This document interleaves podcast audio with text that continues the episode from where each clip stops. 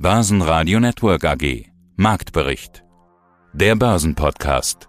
Im Börsenradiostudio wieder Andreas Groß, gemeinsam mit Peter Heinrich und Sebastian Leben. Es ist ja eigentlich ein gewohntes Bild. Wenn die Notenbanken sich melden, warten die Anleger lieber ab. Und es sind einige, die sich melden. Die EZB, die Bank of England, die Bank of Japan und eben die amerikanische Notenbank Fed. Und die Zeichen stehen offensichtlich auf Maßnahmen gegen Inflation und damit auf Rückzug aus der ultralockeren Geldpolitik. Zinspapiere geben Gas, der DAX eher auf der Bremse. Heißt im Klartext, nach durchaus schwungvollem Start wechseln dann doch die Vorzeichen. Vom Tageshoch bei knapp 15.700 Punkten gibt der Leitindex dann 1% ab. Schlusskurs 15.479 Punkte. Das ist ein Minus von 0,9%. Dass das IFO-Institut die BIP-Prognose für Deutschland gesenkt hat, hat ebenfalls zur schwachen Stimmung beigetragen. Interessanterweise aber war 2021 weltweit offensichtlich ein guter Jahrgang für Börsengänge. Bei knapp 2500 IPOs wurden etwa 450 Milliarden Dollar eingesammelt. Man muss weit zurückgehen auf dem Zahlenstrahl, um Vergleichbares zu finden, nämlich 20 Jahre zu Zeiten des neuen Marktes.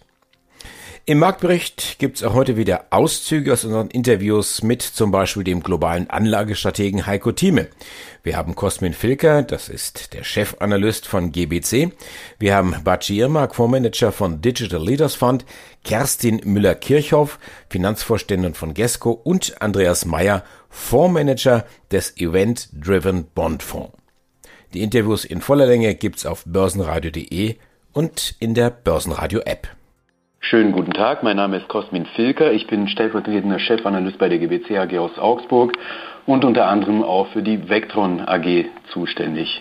Und über Vectron wollen wir sprechen. Die sind Hersteller von Kassensystemen. Wenn die Kunden nicht geöffnet haben, dann brauchen die natürlich auch keine Kassensysteme. Die Kunden kommen oft aus dem Gastronomiebereich und da war das Jahr 2021 zum Teil geschlossen teilweise geschlossen oder Corona-bedingt deutlich weniger los, so kann man es glaube ich sagen. Beginnen wir also unser Interview mit dem Dauerthema Corona. Welche Effekte hatte das auf Vectron? Also Sie haben recht. Letztendlich kommt der Großteil der Vectron-Kunden aus dem Bereich der Gastronomie. Rund 60 Prozent der Umsätze werden mit, äh, mit dem Gastronomiegewerbe erzielt und rund 30 Prozent der Umsätze mit dem Bäckereigewerbe. Und wenn man bedenkt, eben dass während Corona die ganzen Schließungsmaßnahmen zunächst in erster Linie Restaurants und Geschäfte betroffen haben, ist klar, dass hier eine erhebliche Auswirkung auf die Nachfrage nach neuen Kassen sich ergeben hatte. Also man muss sich einfach nur mal die Marktdaten anschauen. In 2020 sind die Umsätze im Gastronomiegewerbe in Deutschland um etwa 35 Prozent zurückgegangen und in 2021 nochmals um 30 Prozent oder knapp über 30 Prozent. Also trotz dieser staatlichen Unterstützungsmaßnahmen wurden einfach aus dem klassischen Kassengeschäft weniger umgesetzt. Und es gibt noch eine weitere Folge, die Corona auf das Geschäft der Vectron hatte. Und zwar, es kam zu einer Verlängerung der Nichtbeanstandungsfrist für die Umrüstung der Kassensysteme. Bis Anfang 2020 sollten alle Kassen in Deutschland eine zertifizierte technische Sicherheitseinrichtung, das sogenannte TSE, haben oder hätten haben müssen. Aber aufgrund von Corona kam es hier zu einer Verlängerung dieser Nichtbeanstandungsfrist auf den 31.03.21 und damit ist auch dieser Effekt deutlich niedriger ausgefallen als bisher erwartet. Baki Irmak, Fondsmanager des Digital Leaders Fund. Okay, also es gibt zwei Welten. Also einmal möchten die Menschen in Sicherheit fliehen, also in Free Cash. Und die Firmen, die vielleicht oder an die man nicht mehr so glaubt, wer sind denn die Firmen, in die hinein, ja, in das Geld hineinfließt, die Aktien, die gekauft werden, die quasi Free Cash haben? Hier unsere Zuhörer kennen das vielleicht. Wir schauen ja sehr, sehr stark, wenn wir das, die Gesundheit des Wachstums bei Unternehmen messen, sehr, sehr stark auf den Effizienzscore, ja, Rule of 40.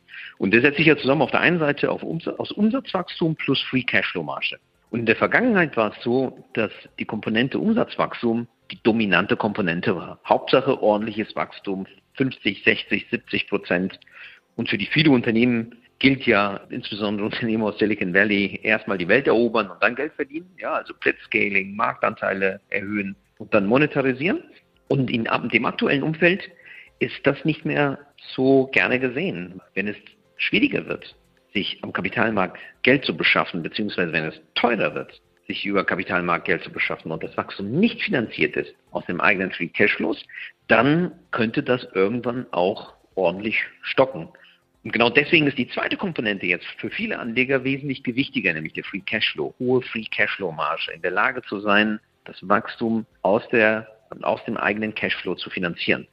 Und die großen Unternehmen wie eine Apple, wie eine Alphabet, wie eine Amazon und wie eine Facebook oder Meta, die haben überhaupt gar kein Problem damit. Die sind auf den Kapitalmarkt gar nicht angewiesen. Die, auch die legen mal Anleihen auf, aber das ist nur Financial Engineering. Sie können alles selbst finanzieren. Und in so einem Umfeld ja, verlagert sich mehr oder weniger die Vorteile sehr, sehr stark zugunsten eben dieser Unternehmen. Und deswegen flüchten ja, viele Anleger jetzt auch Ende des Jahres in diese Aktien und geben zum Teil doch massiv die bisher hochgejubelten Software-as-a-Service-Unternehmen, E-Commerce-Unternehmen, Cybersecurity-Unternehmen, die hoch bewertet sind. Okay, was sind das für Aktien und in welchen haben Sie investiert? Ich hatte ja eben gerade ein paar aufgezählt, also so E-Commerce-Unternehmen wie eine Farfetch oder wie eine Wayfair, die leiden natürlich in so einem Marktumfeld massiv. Die Cyber-Security-Unternehmen kommen zum ersten Mal unter Druck, äh, wobei die noch viel Luft nach unten haben. Denke ich bei den aktuellen Bewertungen. Darüber hinaus gibt es eine ganze Reihe von Software-as-a-Service-Unternehmen, die jetzt massiv unter Druck sind. Und die Stay-at-Home-Unternehmen, äh, wie zum Beispiel eine Peloton oder wie den Zoom, die sind jetzt auch massiv unter Druck, haben teilweise ja 60, 70 Prozent von ihrem Hoch verloren. Also das ist schon Crash. Was da jetzt passiert ist, schon längst Crash, weil wir reden ja immer wieder davon, kommt eigentlich ein Crash oder kommt kein Crash. Wir haben schon längst einen Crash, ja, aber in einigen einzelnen Marktsegmenten ist. Wir haben keinen breiten, breiten Crash.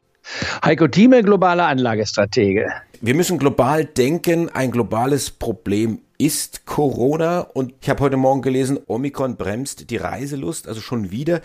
Die Branche kommt nicht in Fahrt, aber das ist im Grunde genommen ja nur stellvertretend für die Börse allgemein, wenn ich da jetzt mal so drauf schaue. Verlieren die Anleger derzeit so ein bisschen die Lust? Nein, die Anleger nicht. Die Chancen sind großartig. Ich meine, wir kommen natürlich aus einem Jahr heraus, wo wir beim Standard Poor's 500 Index 20 Prozent zugelegt haben. Von den Tiefständen Ende März haben wir sowohl beim DAX als auch beim Standard Poor's 500 Index eine Verdopplung 100 Prozent gewonnen. 100 Prozent in weniger als zwei Jahren ist sensationell. Das vergleicht sich, wenn man normale Maßstäbe annimmt und nimmt seine 8 bis 10 Prozent pro Jahr mit knapp 20 Prozent in zwei Jahren, nicht wahr? wir haben jetzt 100 Prozent, weil wir fahren mit der fünffachen Geschwindigkeit, zugegebenermaßen, nachdem wir vorher auf 40 Prozent eingesackt sind, was in dieser kurzen Form, sprich in innerhalb eines Monats noch nicht der Fall war. Also wir sind in einer, einer Zeitphase der Extreme. Wir stehen aber jetzt hier schon wieder auf dem Oberdeck und nicht im Maschinenraum, nicht wahr? Äh, die Frage ist natürlich, wie geht es weiter? Und die Vorstellung für das nächste Jahr, Sie müssen bescheidener sein, was die Börse anbetrifft. Also ich glaube nicht, dass wir von jetzt ausgehen beim DAX-Index, um mal genau zu werden, nehmen wir mal knapp 16.000 an, nicht wahr? Dass wir sagen, wir haben jetzt eine Chance, 20 Prozent zuzulegen, das halte ich für eine Illusion. Das heißt also, die 19.000 Marke plus, die können wir vergessen. Aber ich habe vorhin den Satz gesagt, sage nie, nie. Es gibt eine enorme Liquidität, die wir haben, die auch noch Ex äh, Exzesse äh, kreieren kann. Aber die Rationalität würde sagen, ein hoher einstelliger Bereich im DAX auch auf den Standard Poor's 500 Index, sprich sagen wir 8 bis 10 Prozent, 11 Prozent können wir auch davon leben. Das ist noch rationell begründbar. Wir sind historisch gesehen im Leerraum diskutiert, ohne Korrelation zum Zins und so weiter, sind wir bereits 20 Prozent überbewertet. Wenn wir es mit dem Zins nehmen, und das müsste man tun, weil der Zins ja die Alternative ist, sind wir noch 15 bis 20 Prozent unterbewertet auf längere Sicht gesehen. Nicht auf eine Jahressicht, sondern das ist noch das Potenzial. Insofern komme ich zur Schlussfolgerung, um das einmal vorzugreifen. DAX-Index knapp 16.000. Ich sage, packen wir also hier 10 Prozent zu. Dann sind wir bei 17.600. Also sagen wir 18.000. 18.000 ist eine mögliche Zielrichtung, die wir sehen können oder erreichen können. 19.000, nein, wäre zu anspruchsvoll. Und nach unten hin natürlich auch gefragt, was ist das Risiko? Das Risiko ist, dass wir kurzfristig jederzeit hier in diesem Markt etwas sehen können, wo der Markt mal plötzlich fünf bis zehn Prozent heruntergeht. Das ist eine sogenannte Korrektur ab zehn Prozent, die beim DAX-Index offiziell nicht eingetreten ist in diesem Jahr. Im Vorjahr ist sie eingetreten einmal, das war im Oktober der Fall vergangenen Jahres, aber diesmal ist sie bisher nicht eingetreten. Guten Tag, mein Name ist Matthias Greifenberger und ich bin Finanzanalyst bei der GBC AG. Zu den wirtschaftlichen Zahlen. Blue Sky Natural Resources und IG Pharma. Kommt da Geld rein? Wie sehen die wirtschaftlichen Zahlen aus? Wird Geld gebraucht? Wird der Kapitalmarkt gebraucht? Wie hoch sind die Schulden? Aktuell ist das Unternehmen laut äh, Aussage des Managements vollständig durchfinanziert. Die Idee war, über den Kapitalmarkt Geld einzusammeln und da gab es auch schon mit einem Investor namens Necma eine Wandelschuldverschreibung über 10 Millionen Euro. Ist durchaus vorstellbar, dass jetzt auch nochmal weitere Gelder gezeichnet werden. Aber eigentlich ist das äh, Unternehmen jetzt noch sehr klein. Also die kommen halt über dieses Reverse IPO rein, haben keine wirtschaftlichen äh, Hintergrund. Also wir reden jetzt eigentlich von keinen relevanten Umsätzen aus der Historie und keinen relevanten Gewinn aus der Historie, einfach weil halt noch kein operatives Geschäft stattgefunden hat. Das wird jetzt alles in den kommenden Jahren kommen. Also da brauchen wir jetzt gar nicht die, die Historie so groß analysieren, weil da gibt es einfach nicht viel zu analysieren die Idee ist ja dann eher, was äh, in der Zukunft soll. Kann Na, da frage ich gleich mal nach, was sind denn die Erwartungen für die Zukunft? Also das Unternehmen hat eine, eine extrem ambitionierte und starke Guidance in dem Markt gegeben, an der wir uns aber auch orientieren. Dennoch muss man wirklich sagen, dass es hier äh, sehr ambitionierte Ziele in den Markt gegeben wurden. Plan ist es in den nächsten drei Jahren Umsatzerlöse in Höhe von 264 Millionen Euro äh, Schweizer Franken Verzeihung zu machen und eine EBITDA-Marge von über 50 Prozent zu erreichen. Also das ist natürlich extrem starkes Wachstum. Wir sind mal ein bisschen konservativer vorgegangen und schätzen von unserer Seite Umsatzerlöse von rund 50 Millionen im Jahr 22 und 170 Millionen im Jahr 23, was denn direkt zu einem Jahresüberschuss von 8 Millionen im Jahr 22 und rund 30 Millionen im Jahr 23 kommen wird. Aber ich würde sagen, wir schauen erstmal an, wie es im Jahr 2022 läuft. Aber es gibt auch viele Unternehmen, die ambitionierte Ziele ausgeben und es dann tatsächlich auch schaffen oder gar übererfüllen. Mein Name ist Kerstin Müller-Kircher. Ich bin Finanzvorständin, CFO der GESCO AG, einer Industrieholding in Wuppertal. Bei uns hat sich einiges bewegt in diesem Jahr sprechen wir über Ihren Umbau. Sie haben ihn ja schon angesprochen, der bislang größte Portfolioumbau der Unternehmensgeschichte. Sieben Tochtergesellschaften verkauft, zum Teil Segmente geschlossen. Sie hatten die Mobilitätstechnologie angesprochen. Vor einem Jahr hieß es bei Ihnen ja noch, dass Sie diesen Bereich nicht ausbauen wollen. Jetzt ist sogar noch mehr passiert. Er wurde sogar abgebaut. Was waren die Beweggründe für diesen radikalen Umbau? War das ein Stück weit auch aus Corona heraus geboren, dass Sie gesagt haben, so, jetzt ist der Zeitpunkt gekommen? Eigentlich hatte das gar nichts mit Corona zu tun. Es ist ja so, dass wir im zweiten Halbjahr 2018 und dann verstärkt in 2019 angefangen haben, die Strategie Next Level aufzubauen. Einer der Treiber oder ich sag mal, der Beginn von Next Level bedeutete eigentlich, dass wir, das heißt mein Vorstandskollege, angefangen hatte, mit Canvas-Workshops in alle Unternehmen zu gehen. Damals waren es 18 Unternehmen, um zu sehen, welches Entwicklungspotenzial hat das jeweilige Businessmodell des Unternehmens. Wir haben ein Setup entwickelt, wo wir mit allen Gesellschaften in diese Diskussion zusammen mit der Geschäftsführung, mit der Führungsebene, mit unserem Investmentmanager mit dem Vorstand einsteigen, damit alle einfach das gleiche Bild von dem Unternehmen haben. Und auf dieser Basis haben wir letztlich gesehen, dass bei einigen Unternehmen wir unter Ägide der GESCO eigentlich wenig Entwicklungspotenzial sehen. Das war der Auslöser letztlich dieser Diskussionen. Wir sind dann in 2020 relativ früh schon äh, mit einem Partner zusammengekommen, der auch ein Interesse an einem sogenannten Bundle-Deal hatte, also an einer Portfoliotransaktion. Das hat sich fast bis zum Jahresende dann hingezogen und äh, wir hatten in diesem Kontext dann letztlich die Chance, eben die vier sehr automotive-lastigen Unternehmen im Mobilitätssegment zu veräußern, zusammen mit einem weiteren Unternehmen, was eher klein ist und von daher auch vom Entwicklungspotenzial für uns nicht so spannend ist und mit einem Unternehmen in der Landmaschinentechnik, was uns dann durchaus wehgetan hat, aber das ist halt das Wesen eines Portfolio-Deals. Wir haben dann noch eine weitere Ver Veräußerung getätigt, das war im Februar diesen Jahres mit der VWH, auch ein eher kleines, eher automotive-lastiges Unternehmen, was wir an den bisherigen Minderheitsgesellschafter und Geschäftsführer verkauft haben. Auch das war, denke ich, eine gute Entwicklung, weil wir tatsächlich dadurch unser, unseren Automotive-Anteil von über 30 Prozent auf Pi mal Daumen 20 Prozent in der Gruppe runterbringen können. Und ich glaube, das ist ein ausgewogenes Verhältnis. Wir sind ja nicht gegen Automotive, aber wir müssen aufpassen, dass das Schwergewicht nicht auf diesem Bereich liegt. Wir hatten dann elf Unternehmen nach der Transaktion im Februar und das bedeutete auch, dass wir einfach die Zusammenarbeit mit den Unternehmen, die wir dann hatten, im Sinne von Exzellenzprogramme, die ja auch Teil unserer Strategie sind, operative und Markt- und Produktexzellenz, dass wir diese Zusammenarbeit äh, verstärken konnten. Wir konnten uns auf diese Unternehmen fokussieren und auch das hat sich letztlich in den Zahlen zum Jahreshinhin immer weiter ausgezahlt. Also insofern war die war es weniger Corona, sondern wirklich eher strategisch getrieben, dass wir uns von diesen Unternehmen getrennt haben. Und genauso strategisch war es dann auch, dass wir im Juni diesen Jahres ein Unternehmen dazu erworben haben im Bereich Medizintechnik, was wir mit einer bestehenden Beteiligung zusammenbringen konnten, um einfach unsere Diversifizierung auch in diesem Bereich weiter voranzutreiben und uns für die Zukunft entsprechend in interessanten Branchen dann auch da stärker aufzustellen.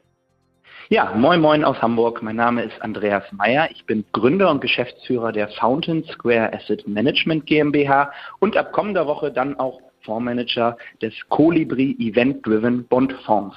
Ja, und genau das ist das spannende Thema, mit dem wir heute uns auseinandersetzen wollen. Wir kennen uns ja eigentlich schon einige Zeit, allerdings noch nicht in dieser Konstellation. Sechs Jahre waren Sie bei Aramea, regelmäßig auch bei uns im Interview. Das heißt, grundsätzlich Ihre Herangehensweise kennen wir schon, aber jetzt sind Sie selbstständig unterwegs. Wie kam es dazu? Ja, ist eine ganz spannende Angelegenheit. Also ich habe sechs wirklich wunderbare Jahre hier bei der Aramea Asset Management AG in Hamburg gehabt und wir sind auch im sehr guten auseinandergegangen, arbeiten auch weiter zusammen. Und dort durfte ich ja bereits als Co-Manager den spannenden Bereich der Nachrang- und Hybridanleihen betreuen. Und ja, natürlich hat man dann, jetzt ich bin 32, auch immer so ein paar eigene Ideen, was das Unternehmerische angeht, aber vielleicht auch das Portfolio Management. Und im Rahmen der Fountain Square, die wir jetzt im September gegründet haben, möchten wir diese Ideen dann in Zukunft entsprechend mit einer eigenen Boutique hier umsetzen in Hamburg. Nun, also der eigene Fonds, Fountain Square Colibri Event Driven Bonds. Äh, Sie betonen da vor allen Dingen, ich habe die Präsentation schon anschauen können, dass Sie Alpha generieren wollen, also Überperformance. Zuvor war immer eher von Beta die Rede, also möglichst wenig Schwankungen. Äh, die neue Strategie ist also, wie ich es jetzt mal interpretieren würde, offensiver und mutiger. Kann man das so sagen? Genau, also wie der Name es schon vermuten lässt des Fonds, auch der Kolibri ist ja ein sehr dynamischer Vogel, der eben vor und zurück kann, der sehr, sehr schnell unterwegs ist. Und genau diese Dynamik möchten wir mit diesem neuen Bondfonds dann verfolgen. Das soll also ein Schnellboot im Fixed Income Bereich bleiben. Und Alpha ist genau das Stichwort. Event Driven als Teil des Fondsnamens ja, spiegelt eben die Strategie wieder. Event Driven gehört zu den sogenannten Alternative Strategien. Das heißt, dass wir wirklich auf sogenannter idiosynkratischer Basis, also bottom-up, nach Opportunitäten im europäischen Anleihemarkt suchen. Das heißt also, dass wir wirklich schauen, bei welchen Anleiheemittenten hier gerade Action ist, warum das der Fall ist und dann suchen wir eben Katalysatoren, sogenannte Trigger-Events, die in Zukunft einen positiven Impact auf diese Anleihe ausüben können. Und das ist dann eben das Spannende, weil es vollkommen unabhängig davon ist, was gerade am Markt passiert. Es geht also nicht unbedingt darum, geht der Markt hoch oder runter. Das zu timen ist ja nun wirklich sehr, sehr ambitioniert sondern es geht wirklich darum, was passiert hier bei den Emittenten selbst. Und da sind eben gewisse Fähigkeiten, gewisse Kenntnisse, auch Erfahrungswerte notwendig und die wollen wir umsetzen und dafür unsere Investoren dann Alpha zu generieren. Ganz genau. Börsenradio Network AG Marktbericht. Der Börsenpodcast.